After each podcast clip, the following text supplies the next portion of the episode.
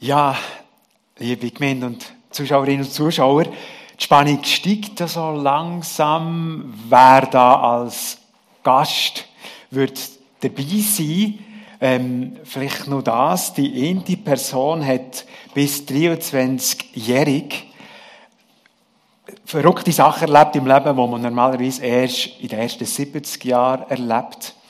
Äh, wir werden wirklich in ganz interessante Leben können reingucken und ich glaube, jetzt ist alles parat. Genau, dann kann ich mich da auch noch setzen.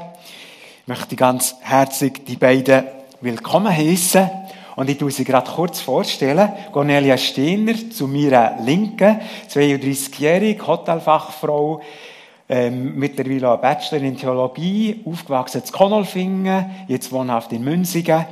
Du bist seit 2016 Schulleiterin vom ISTL, das ist ein, äh, ein theologisches Institut und darum sieht man die hier im Haus seit dem Sommer viel häufiger, weil ja die, das Institut hier sich hat eingemietet. Ähm, dann bist du engagiert in die Lokalgemeinde, vor allem mit Jugendarbeit und bist auch äh, mittlerweile eine Eventrednerin bei verschiedenen ähm, Anlässen. Ganz, ganz herzlich willkommen, Cornelia. Merci vielmals. Dann Gerhard, vis-à-vis von mir, Gerhard Wallner, 62-jährig, geboren im wunderschönen österreichischen Mittersill. Ich bin dort schon vorbeigefahren, immerhin. Das ist in der Nähe von Zell am See, vielen bekannt durch Wintersport, Salzburger Land.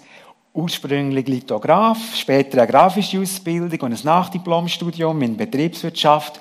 Du arbeitest hier bei Neopak Hoffmann, hier in Thun. Äh, bereist berufsbedingt oft USA, Asien und Europa. Gerhard ist Vater von zwei erwachsenen Kindern, ist in zweiter Ehe verheiratet mit der Mirei. Und Gerhard ist seit 14 Jahren ganz wertvoller Kleingruppe Leiter hier in Fimitun. Ganz herzlich willkommen, Gerhard. Danke sehr. Ja, die erste Frage an euch beiden, so ein, bisschen ein, ein kurzer Einstieg. Advent tut bei den meisten so ein bisschen etwas auslösen, schon nur der Begriff.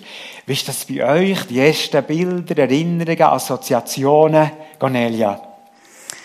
Ich glaube, es war die Vorfreude auf den Schnee. Ich kann mich erinnern, dass ich als Kind immer bei, ähm, am Fenster schauen, jeden Morgen beim Aufstehen, ob es echt schneit, weil meine Hoffnung immer auf weisse Weihnachten war. Und er so das Zweite ist immer die gleiche Weihnachtszeit von Mutti. Die hat jedes Jahr jetzt gleich tönt, genau. Und wenn wir dem das gegützelt haben, genau, immer so die drei Sachen. Danke.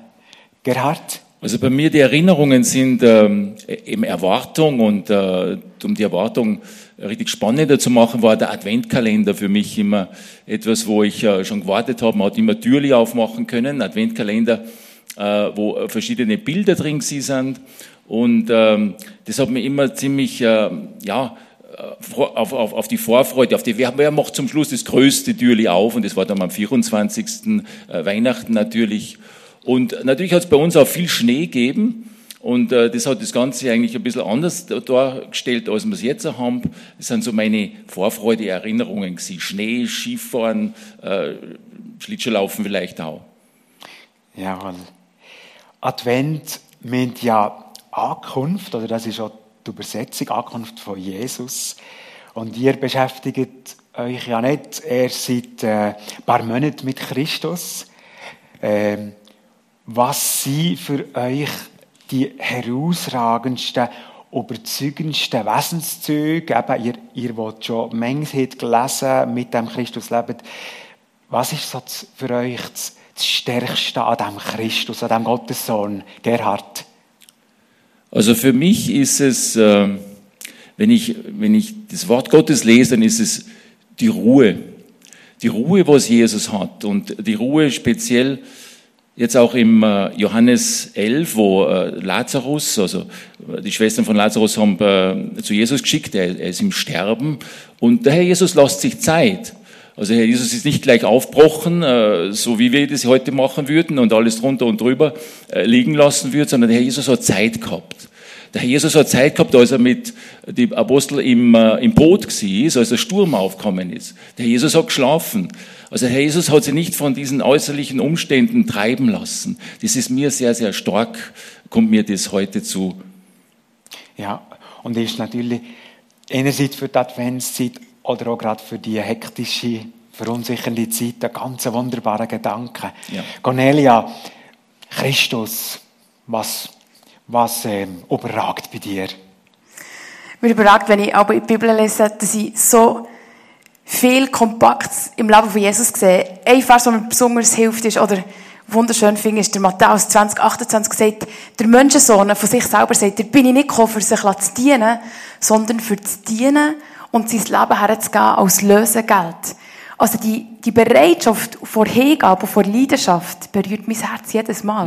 Und dann ein paar Sätze später es gerade, voll Mitgefühl hat er die Menschen angeschaut und er ist ihnen begegnet und hat sie geheilt. Also die Leidenschaft und das Mitgefühl und er in Matthäus 21, ein paar Verse später, sagt, hey, da ist etwas krumm, jetzt muss ich geradlinig sein. Mein Haus soll ein Haus vom Gebet sein. Und dann tut er Sachen, die krumm sind, wieder richtig stellen. Also so, so eine Leidenschaft in kurzer Zeit, die Jesus unglaublich prägt, das, das fasziniert mich. Schöne Bilder, wie du da gerade gemacht hast, kann man sich voll vorstellen. Ich möchte ein bisschen in eure Biografie reingehen. Ich fange bei dir an, Gerhard. Dein Start ins Leben war nicht so einfach. Du bist bei Tante aufgewachsen. Hast wahrscheinlich von dem her auch eine spezielle Elternbeziehung gehabt. Äh, bist sehr viel Vater geworden und mit 23 bereits Witwer. Mhm, richtig. Also ja. unglaublich, wenn ich das habe gelesen in deinem, in deinem Ablauf oder in deinem Lebenslauf. Ähm, irgendwie verrückt, oder? Und meine erste Frage, wie ist es Gerhard Wallner, 1981 ist das, glaube ich, 23-jährig, zwei, zwei Kinder, Witwer. Wie ist es dem Gerhard gegangen? Hast, hast du noch Ziel gehabt? Hast du noch Lebensmut gehabt? Nimm uns ein bisschen da rein. Ja, gerne. Also, vielleicht vorab, ich muss äh, erklären, äh, ich bin äh, ohne Eltern aufgewachsen, äh, bei meiner Tante und bei meinem Onkel, in einer Familie mit sechs Kindern schon. Und ich habe eigentlich sehr früh gelernt, auf mich selber zu schauen. Also ich habe niemanden gehabt richtig, wo ich mich ähm, mitteilen habe können oder meine Sorgen oder meine Gedanken und so teilen. Also habe ich in dieser Phase, die mir leider jetzt dazu gestoßen ist, habe ich ähm, habe ich mich wieder verschlossen. Das heißt also, ich bin, habe nicht Hilfe gesucht woanders und äh, auch nicht beim Herrn, den habe ich damals noch nicht gekannt. Äh, ich bin, man könnte sagen, auf einer Flucht gewesen. Also die hat zehn Jahre gedauert. Ich habe mich in Arbeit gestürzt, ich habe mich in äh, Alkohol gestürzt, also ich habe äh, ziemlich viele Festlich gefeiert. Ich habe einfach die, die, die Realität gar nicht äh, an mich ranlassen muss ich sagen. Also Ziele, von dem her kein Ziel. Also zehn Jahre mehr überhaupt kein Ziel. Und nach zehn Jahren ist in mir aufdauert, ich muss da weg, wo ich ähm, jetzt äh, so lange verbracht habe, auch meine Jugend verbracht habe. Und äh, da sind mir mehr und mehr die Gedanken kommen, so, ähm, ja, du musst ins Ausland. Also irgendwo musst weg, du musst alles äh, über Bord werfen und äh, ein neues Leben anfangen.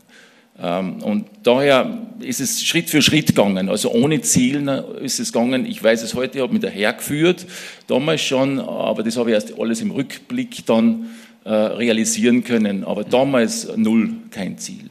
Und wie, wie, du hast ja zwei, zwei Kinder gehabt. Wie ist, wie ist die Beziehung von dir zu ihnen gewesen, wenn du siehst, irgendwann habe ich gemerkt, jetzt, jetzt muss ich weg.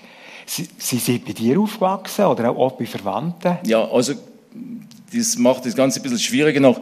Die Kinder sind dann auch wieder da aufgewachsen, wo ich aufgewachsen bin. Mhm. Äh, man hat da keine andere Lösung gehabt. Ich habe immer gesagt, ich muss ja arbeiten, irgendwann muss ich ja schauen, dass es weitergeht, dass die Mühle dreht. Und darum sind die eben da auch bei meiner Tante aufgewachsen.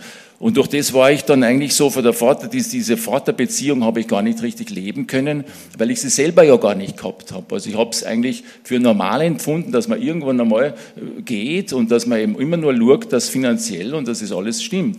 Also die Beziehung, wo ich heute habe, muss ich ähm, froh sein, dass es so ist. Äh, ist nicht ideal, aber es ist, was es ist. Also kann immer noch besser werden. Ich bin ja. da sehr zuversichtlich. Ja, ja. Cornelia, Du bist Tochter von, von einem dorfbekannten Garagist. Ähm, kann ich mir so ein bisschen vorstellen, eure, eure Familie hat eine Freikirche besucht, wahrscheinlich ging schon, seit du dich magst besinnen. Wie war das noch so für dich als Mädchen und nachher auch als, als junge Frau?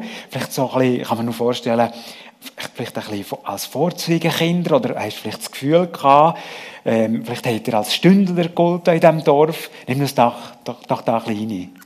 Ja, das stimmt wirklich. Stündler, den Namen haben wir einige Mal gehört.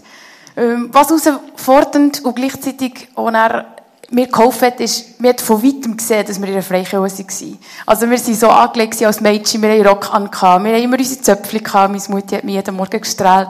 Und dann haben wir halt schon von weitem gesehen, ah, das sind jetzt äh, sogenannte Stündler oder die Gläubigen genau, im Dorf. Und ähm, was zuerst sehr herausfordernd war, auch gerade in der Schule mit Mobbing oder ich habe mir sehr wenig zutraut, ist es dann trotzdem so gewesen, es hat mich herausgefordert, auch wirklich danach zu leben. Ich habe wie gesagt, ja, die sehen ja alle schon, bei meinen Brüdern war es ein anders, die sich noch mehr verstecken können, weil da hat man es nicht gesehen. Und bei mir war es echt, ja, man sieht es ja, also muss ich mich auch so verhalten, weil sonst ist es ja dann gar nicht ähm, authentisch. Mhm. Und es hat mir schon früh geholfen, wie einen authentischen Lebensstil zu leben oder bewusst versuchen, das, was ich zu glauben, auch zu leben. Genau. Ja. Was mir sehr geholfen ist, dass mein Papi einen guten Ruf hatte im Dorf. Ähm, meine Mami hat als sehr hilfsbereit gegolten, hat sehr viel Ertrag oder auch mitgetragen. Und mein Papi hat guten Ruf gehabt als ähm, der Herr Steiner tut nicht beschissen. Also wenn irgendjemand Halleluja. etwas braucht, dann muss man zum Herrn Steiner, weil der tut nicht beschissen. Und das hat mir dann wieder eher stolz gemacht darauf, ähm, dass ich zu einer Familie gehöre, die einen guten Ruf hat, auch wenn wir Stündler gelten und in der Schule halt Kinder sind brutal, oder? Ich sage dann, wie man da angelegt ist, genau. Also es hat beides gehabt. Und könnte man, also ich, ich tue jetzt folgern, könnte man sagen, ähm, eben, du hast es nicht so einfach gehabt, gegen aussen, gerade so als Kind, wo es ja sehr hart kann, aber du hast an deinen Eltern ganz authentische Vorbilder gehabt, die ja enorm helfen können. Ja, also das sind wirklich zwei Sachen, die mit denen bin ich aufgewachsen. Zum Beispiel, dass mein Papi ist wecken und dann habe ich mich angelegt und wenn ich in die Stube komme oder ins Esszimmer für mich zum Morgen zu essen, ist er mit der offenen Bibel der äh, gehockt, hat jeden Morgen die Bibel gelesen und gebetet. Und darum habe ich eigentlich schweigend zum Morgen mitgenommen, weil er ist jetzt gerade im Betten und im Lesen gewesen. Und jeden Abend, wenn ich ins Bett bin, ist meine Mami in mein Bett gekommen und hat mir einen Bibelvers ähm, vorgelesen. Oder ich kann mich erinnern, dass sie gesagt hat, Mutti, ich will nicht in die Schule morgen, ich werde ausgelacht, du, das ist so hart, ich will nicht gehen. Und dann hat die Mutti die Bibel aufgetan und gesagt, ja, was lesen wir denn? 2. Petrus 5, 7. Ähm, alle eure Sorgen werft auf ihn, denn er sorgt für euch. Und jetzt sind wir den auswendig lernen. Und jetzt musst du mit dem kämpfen. Ich kann dir auch nicht helfen, aber jetzt kämpfen wir mit dem. Also, sie hat schon immer die Bibel gerade angewendet Jawohl. in ihrem Leben. Und die zwei Sachen haben mich sehr, sehr geprägt. Ja. Schön. Schönes Beispiel. Ja. Ähm, ihr, eben, ihr bezeichnet euch, beide als, als wiedergeborene Christen, als Gotteskinder. Was sind denn schlussendlich, äh, jetzt auch bei dir, Gerhard, vielleicht anzufangen, mhm. ähm, was ist so Hauptausschlag geworden, sich dem Christus anzuvertrauen? Also bei mir, wie schon vorhin gesagt, ist es, äh, ich bin erst mit 35 Jahren, äh, habe ich mein Leben übergeben äh, dürfen, äh, muss ich sagen. Ich war also würde ich sagen, als ich 30 war, war ich so auf der Suche. Ich habe immer ein bisschen so nach Indien geschaut und so, dass man da muss man ja irgendwo mal äh, die Weisheit äh, gepachtet haben. Äh, das hat mir sehr anzogen und ähm, war eigentlich immer offen, weil ich bin katholisch aufgewachsen, vielleicht, das ist noch wichtig für den Hintergrund zu verstehen. Und der, der ausschlaggebende Punkt ist, als ich meine Frau kennengelernt habe, die Mireille, die war damals schon Christin äh, und wiedergeboren. Und in dem Sinn, sie hat mich da Schritt für Schritt, ja, ganz vorsichtig natürlich, weil ich war ein bisschen verstrickt in andere Religionen und Praktiken äh, da reingeführt und habe mir mehr und mehr dann auch zeigt, ja, was der richtige Weg ist. Und ich habe dann auch Pastoren, äh, ich habe mich immer interessiert, was ist das Wort oder warum lebendiges Wort äh, Gottes, das man sagt. Und da hat die Mireille die Idee gehabt, da lade ich jetzt einen indischen äh, Pastor ein. Indien war für mich immer offen, eine offene Tür. Und äh, der hat mir dann gesagt, das lebendige Wort ist, das Wort Gottes ist lebendig. Und daher habe ich dann angefangen, immer mehr und mehr mich mit dem zu beschäftigen. Und bin dann so weit gekommen, dass mir der Heilige Geist überführt hat. Und für mich war es klar, das Leben dann zu übergeben zu dem, der Heilige Geist hat mich überführt. Das, das haben vielleicht schon verschiedene Zuschauer auch so gehört, aber können sich nicht so viel vorstellen. Kannst du zu dem noch mehr sagen? Was, was heißt das? Der Heilige Geist hat mein Herz überführt. Ja, äh, also das kann ich so sagen. Es ist etwas, wo, wenn man denkt, das Wort ist lebendig. Und das Wort, das verändert einen. Und ich habe immer, wenn ich früher Bücher gelesen habe, dann waren die zwar gut, aber sie haben eigentlich an mir selber nichts gemacht. Jetzt aber das Wort und durch das, dass ich es überhaupt verstehe, habe ich den Heiligen Geist braucht. Also ich habe begriffen, ja, ich muss ja Gott fragen. Also das ist die richtige Richtung und ich kann nur Gott fragen, wenn ich vom Heiligen Geist erfüllt bin. Das heißt, wenn ich den Heiligen Geist in mir habe, verstehe ich das Wort erst und dann ist der Weg der Herr Jesus Christus. Also der Jesus sagt ja selber, es kann niemand zum Vater kommen, außer er ist wiedergeboren. Und die Wiedergeburt im Geiste, das ist, mein Geist war tot eigentlich. Die ganzen 35 Jahre hat er nicht gelebt. Ich habe das eigentlich gar nicht realisiert, aber erst als Gott mich dann, mir seinen Geist gegeben hat, anstatt von meinem, wo ich dachte, das ist auch etwas, bin ich erst lebendig geworden. Also ich habe Leben von Gott bekommen in dem Moment und das war der Heilige Geist und der ist bis heute noch am Wirken. Ja. Und da bin ich sehr, sehr dankbar dafür. Ja. Cornelia, ähm, eben, du hast der Glauben, das Vertrauen in den Gott, in den Christus von Kindern gelernt kennen. Und gleich hört man ja ging um mich und es ist, auch, es ist ganz wichtig, auch für Entwicklungspsychologie sogar, dass ja irgendwann der eigene Glaube, der eigenständige Glaube muss bestätigt werden oder manchmal geht es so Kurve. Wie war das bei dir? Gewesen? Genau, ich habe nicht nur den Glauben eben von den Eltern, irgendwann kommt die Entscheidung selber und die war bei mir so, gewesen, als ich mit 14 an Vortrag bin, wo ein Missionar ist gekommen, von Übersee ist zurückgekommen und hat ähm, von seinem Leben erzählt, wie er Jesus erlebt im Alltag. Ähm, gerade äh, im, im, im Dschungel oder im Busch, dort, wo er war. Und es hat mich so fasziniert, zum hören, wie er gesagt hat, ich habe mein Leben dem Jesus gegeben, ich habe mein Leben ihm verschrieben und jetzt erlebe ich ihn und es hat Höchst und Tiefs, aber es hat sich gelohnt. Und wenn du da bist und dein Leben auch dem Jesus möchtest geben, hat er nochmal so einen Aufruf gemacht. Und dann kann ich mich erinnern, dass ich dann geblieben, alle anderen sind schon raus, meine Geschwister, die haben auf mich gewartet. Und, äh, aber ich habe mir gewusst, jetzt muss ich, ich muss, muss noch warten. Mhm. Und dann bin ich zu dem Missionar und gesagt, ich möchte wirklich auch mein ganzes Leben dem Jesus verschreiben. Ich möchte wirklich sagen, ich will das so leben. Ich will kein 0815 leben. Mhm. Ähm, ich möchte mindestens alles haben. Und dann hat er gesagt, also, komm, ich bete für dich, wir beten zusammen. Dann kannst du das dem Jesus sagen. Und dann hat er mir noch einen Rat mitgegeben. Er hat gesagt, nimm einfach jede offene Tür wenn du mit Jesus unterwegs bist, nimm einfach jede offene Tür. Und das ist so ein Motto geworden für mich. Als ich dann mit dem Jesus unterwegs war, habe ich einfach offene Türen und Gelegenheiten versucht zu packen. Und schon, ich habe mir dann im Tagebuch nachgeguckt, ein Jahr später, mit 15, bin ich das erste Mal unterwegs auf einem Missionseinsatz ähm, nach Brasilien, wo meine Eltern mich haben müssen ziehen, weil ich die offene Tür gepackt genau. Ja. Und da hatte ich richtig gute Phase gehabt. Ähm, so mit 20 bis 25 war meine herausforderndste Phase. Gewesen, Weil, ähm, auf ist mal meine beste Freundin gestorben an Krebs. Dann hat es mich sehr erschüttert, der Glaube erschüttert. Von, äh, ich bin sehr oft eben vom Mobbing her ein Einzelgänger gewesen. Dann habe ich einfach mal Freunde gewonnen. Und er so wieder zu verlieren, das hat mir einen grossen Knick gegeben. Mhm. Und er gleichzeitig so denkt, ja, wenn ich dem mein Leben dem Jesus gebe, dann geht der vorwärts, dann, mhm. dann tut er Türen eben auch auf. Mhm. Und zwischen so so 18, 19 bis, bis 25 waren einfach partout immer zu wenige Türen für mich. Ähm, ich bin nicht weitergekommen in meiner Lehre, ich bin nicht weitergekommen oder nicht gefördert worden in meinem Umfeld. Der Chef war sehr mühsam gewesen, noch dazu mal. Einfach so, dann so müssen warten und ringen und sagen, Gott, bist du wirklich da? Also ich habe mich doch dir gegeben, warum geht es jetzt nicht vorwärts? Mhm. Und er so anfangen mit Enttäuschungen müssen leben oder eben enttäuscht werden, Gott wirklich kennenlernen. Mhm. Aber mit ihm zu ringen, was ist wirklich wahr? Verhält jetzt mein Glauben? Ja. Genau, das war so ein, ein, ein Kampf. Gewesen, ich finde es interessant, weil wenn mit 14 der, der Entscheid ist recht früh, oder? Und dann, dann kommen ja eigentlich erst so die richtigen saftigen Jahre, wo, wo man nochmal äh, mit ganz verschiedenen Weltanschauungen und auch je nach Beziehungen herausgefordert wird. Und ähm, ist jetzt interessant, eben die Schilderung bis 25, wirklich eine Teststrecke muss das sein. Danke, Cornelia.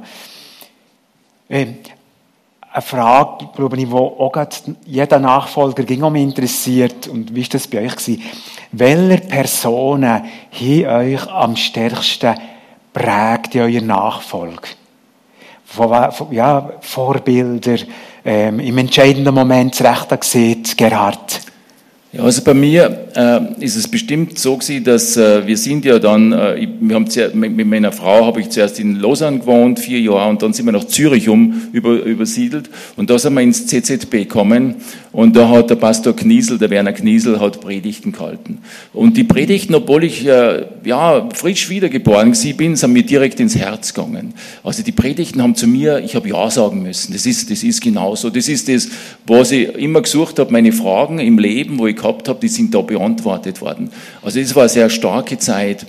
Und dann natürlich auch ähm, jetzt hier in der, in, der, in der Pfimi, wo wir sind, das Ehepaar Markus und Ruth Meyer haben mich sehr stark unterstützt auch, muss ich sagen. Also äh, ich habe Leute um mich, äh, auch Ältere hier in dieser Gemeinde, wo mich immer noch unterstützen, äh, wo, mir, wo mich prägen und von dem her bin ich da sehr, sehr gut auf, aufgehoben. Ja.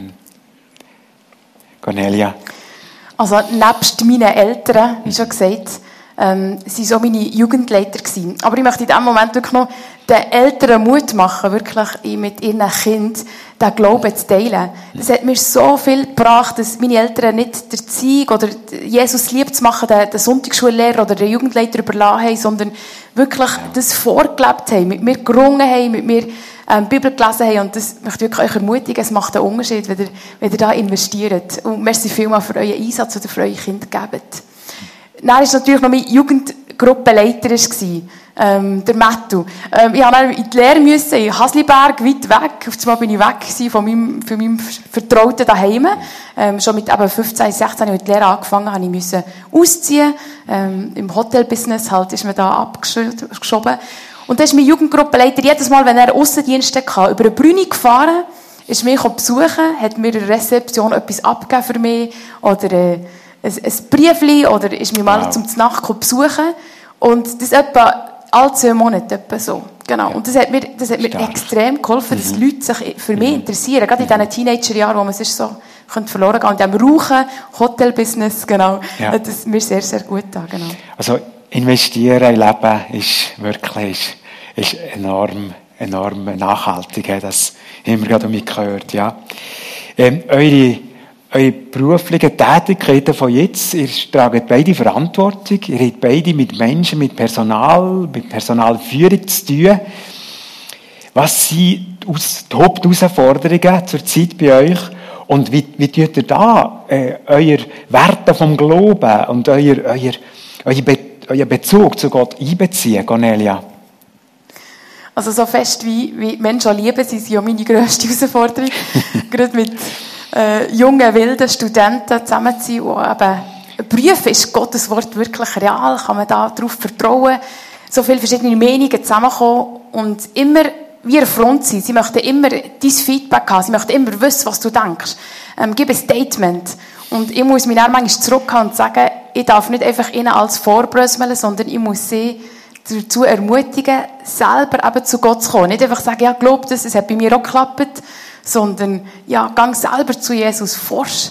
Ähm, und das ist extrem herausfordernd, weil ich gerne mit Spannungen aus, äh, auflösen und dann muss ich manchmal Spannungen aushalten. Mhm. Und äh, dann merke ich, dass es, oder eben, auch wenn ich daheim bin, dass ich oftmals ähm, mit Gott nicht richtig muss ringen muss ich bin so froh, dass Gott nicht mehr ein distanzierter Gott ist, sondern so eine Streitkultur. Wenn man einen Partner hat, dann muss man mal Streit oder eine Spannung aushalten. Und dann muss ich manchmal in aller Ehrfurcht Gott am Kragen packen und sagen, Gott, jetzt musst du mir helfen. Jesus, was, was steht das wirklich? Und da bin ich sehr froh, dass ich mit Gott ringen kann. Mhm. Und ich habe mir so einen Freitagmorgen immer meistens äh, ein paar Stunden Zeit, wo ich darf ähm, rennen, reflektieren, ähm, ständig halt in Feedbacks stehen. Das finde ich sehr herausfordernd. Ja, das ist meine grosse Herausforderung. Du bekommst ständig Feedbacks, auch wenn du auf der Bühne bist. Ähm, die Menschen meinen es gut, aber sagen Ermutigung oder Kritik und du bist halt öffentlich, oder? Mhm. Alles, was du machst, wird sofort kommentiert. Mhm. Und äh, das auszuhalten, brauche ich oft Reflexionszeit mit, mit Jesus, mit Betten, mit Grennen, Loslassen, Spannung aushalten, genau. Ja. So das, was wir in den Psalmen lesen, durchlebst du. Ja. Genau. Gerhard, deine Herausforderungen und die Einbezug? Also meine Herausforderungen sind äh, ja ein bisschen äh, ähnlich, aber, aber auch ein bisschen unterschiedlicher. Ähm, und zwar, ich habe es mit, äh, mit einem Team zu tun, ich habe es mit Mitarbeitern, mit Kollegen zu tun, mit Vorgesetzten zu tun. Und bei uns geht es um Produktion. Also Produktionsalltag ist, äh, ist, ist, ist einfach zeitgetaktet. Da gibt's immer liefern, man muss immer liefern.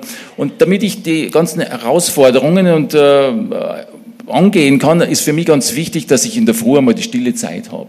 Also in der Früh brauche ich bestimmt einmal eine halbe Stunde. Das Erste, was ich mache, einfach mal das Wort lesen, mit dem Herrn reden und, äh, und ihn einfach bitten, damit er mir da äh, einen Weg zeigt durch, die ganzen, durch den ganzen Tag durch. Ich weiß genau, ich wäre überfordert. Also mit den Anforderungen heutzutage bin ich, äh, da würde ich nicht lange überleben. Und ich merke das, wie der Herr eingreift. Ich merke, wenn ich bete für meine Vorgesetzten, wie die Vorgesetzten sich ändern. Also ich, ja, das sind, das sind Beispiele, wo ich einfach immer erst im Nachhinein merke, es ist nicht jeden Tag, Tag und wie, wenn man einen Schalter umlegt, aber ich merke, wie die Kollegen, wie Ruhe ist im Team und ähm, ich muss unbedingt diese Nähe vom Herrn den ganzen Tag eigentlich mir bewusst machen. Er ist da, auch in die großen Herausforderungen, in den Zweifel, wo ich habe. Die nächste Frage hängt mit dem zusammen, was ihr jetzt gerade gesehen habt. Ihr, ihr seid beide leidenschaftlich auf unterschiedliche Art, aber ich, ich weiß das von euch, ich sehe das auch. Ähm, wie erhaltet ihr euch die, einfach die, die Nähe zu Gott, das Feuer, die, die Stetigkeit da, dass er einfach der Herr ist? Cornelia. Das ist eine, das ist eine gute Frage. Ich habe mir nochmal wirklich über, über die Frage nachgedacht und habe gemerkt, es liegt manchmal gar nicht so fest an mir. ich möchte so gerne sagen, was ich immer alles mache, aber ich habe das Gefühl, dann hat, dann, als ich aber mein Leben Jesus gegeben hat Jesus ein Feuer angezündet in meinem Herz, ja. wo fast nicht, wo einfach nicht ausgeht. Wo, wo immer wieder, wenn ich merke, jetzt ist ein glimmender Docht oder, ah, jetzt mache ich nicht, dass auf einmal er wieder reinbläst. Und er auf einmal tut er mein Feuer wieder, wieder er, er, empfachen mhm. oder erneuern. Und darum, wenn ich so zurückgucke, ist, und ich merke, es liegt gar nicht so viel an mir, sondern dass er mir immer wieder sagt, hey, Conny, bleibst dran, ich habe so viel vor, komm in meine Nähe. Und sicher, das stetige wieder suchen, äh, in, mit ihm diskutieren, mit ihm reden, mit ihm, oder beten und Bibel lesen, hilft sicher. Gute Gemeinschaft, eine gute Predigt hören. Aber grundsätzlich glaube ich, dass er ein Feuer hat angezündet und er hat gesehen, wo ich wache darüber, dass es nicht ausgeht. Jawohl. Ja. Interessant, sehr interessant, sehr denkwürdig. Gerhard, ja, bei mir ist, äh, ist ähnlich. Also ich, äh, ich, dass ich dem, äh, ganz wichtig für mich ist meine Frau natürlich. Also wenn wir gemeinsam vor den Herrn kommen, ich weiß, meine Frau betet für mich sehr viel. Und da bin ich sehr dankbar dafür. Ähm, das weiß ich oft gar nicht, aber ich merke es einfach dann. Und Wichtig ist für mich auch, der Herr ist immer da, das weiß ich, das ist eine Tatsache. Aber ich bin nicht immer da. Und äh, für mich muss ich mir immer wieder beim Riemen reißen, okay, die Viertelstunde oder halbe Stunde in der Früh ist vielleicht nicht genug. Also ich muss auch seine Nähe suchen. Und das kann ich am besten in der Natur. In der Natur bin ich frei, in der Natur stört mich nichts. Da ist kein Telefon, da ist kein E-Mail, da ist nichts. Da kann ich dem Herrn meine Gedanken geben, da kann ich empfangen, da wäre ich aufbaut. Mhm. Und das ist für mich sehr, sehr wichtig. Auch wenn ich Lieder singe, ich habe ein bisschen Gitarre spielen, das kann ich noch. Und, äh, und, und diese Texte bleiben in mir. Mhm. Diese Texte, wo ich jahrelang so immer mitgesungen habe, die sind in mir, die kommen rauf. Und das macht es für mich lebendig. Das sind, das sind Psalmwort, wo ich da oft in mir, wo, wo plötzlich irgendwo herkommen, also aus den Tiefen äh, von mir selber. Ich tue gerade anschließen das eine kurze Antwort von euch beiden. Wenn ihr mal einfach ganz, ganz einen miesen Tag hatte und äh, noch, ich weiß nicht, wie klein vorkommt am Abend, was macht ihr da? Was hilft euch da, Gerhard? Also ganz ein mieser Tag, äh, hoffentlich nicht oft, aber was mir hilft, ist, im Sommer würde ich auf den See gehen. Ja. Also ich habe ein, ein Boot am See und, und wenn ich da drauf bin, das reicht zwei Stunden, dann bin ich wieder wie ausgewechselt. Also und sonst gehe ich in den Wald. Also ich brauche etwas Sportliches, eine sportliche Betätigung, dann geht's mir wieder gut. Es ist einfach so, bevor ich überhaupt Ruhe, sonst kann ich gar nicht, ich könnte auch nicht okay. Bibel lesen in dem Zustand. Also ich brauche Natur. Cornelia. Schlafen, schlafen, schlafen, äh, mal Decke über den Kopf, ähm, sich ein bisschen verstecken und dann mal eine Mutti telefonieren, ihm ein bisschen klagen, genau. Und dann spazieren, genau. Ja. Dann mache ich einen Spaziergang und dann tue ich mich wieder büscheln und versuche wieder aufzustehen. Okay. Cornelia, du ähm, hast ganz viel zu tun mit jungen Leuten, durch Gemeindearbeit, durch die Schulleiterarbeit. Ähm, was, warum, was siehst du, junge Leute, warum lohnt es sich, dem Christus nachzufolgen? In diesen tausend Herausforderungen, die gerade sie haben, die den Weg am Suchen sind, was sind deine zwei, drei Schlagworte oder ja, Gründe? Hey, jetzt überlegen mal, macht's recht an. Also ich finde, wenn Jesus der Schöpfer vom Himmel und Erde ist und er dich so gut kennt, ähm, ist es echt so schön zu wissen, den Gott kann man kennenlernen, den Jesus, den Heiligen Geist kann man kennen.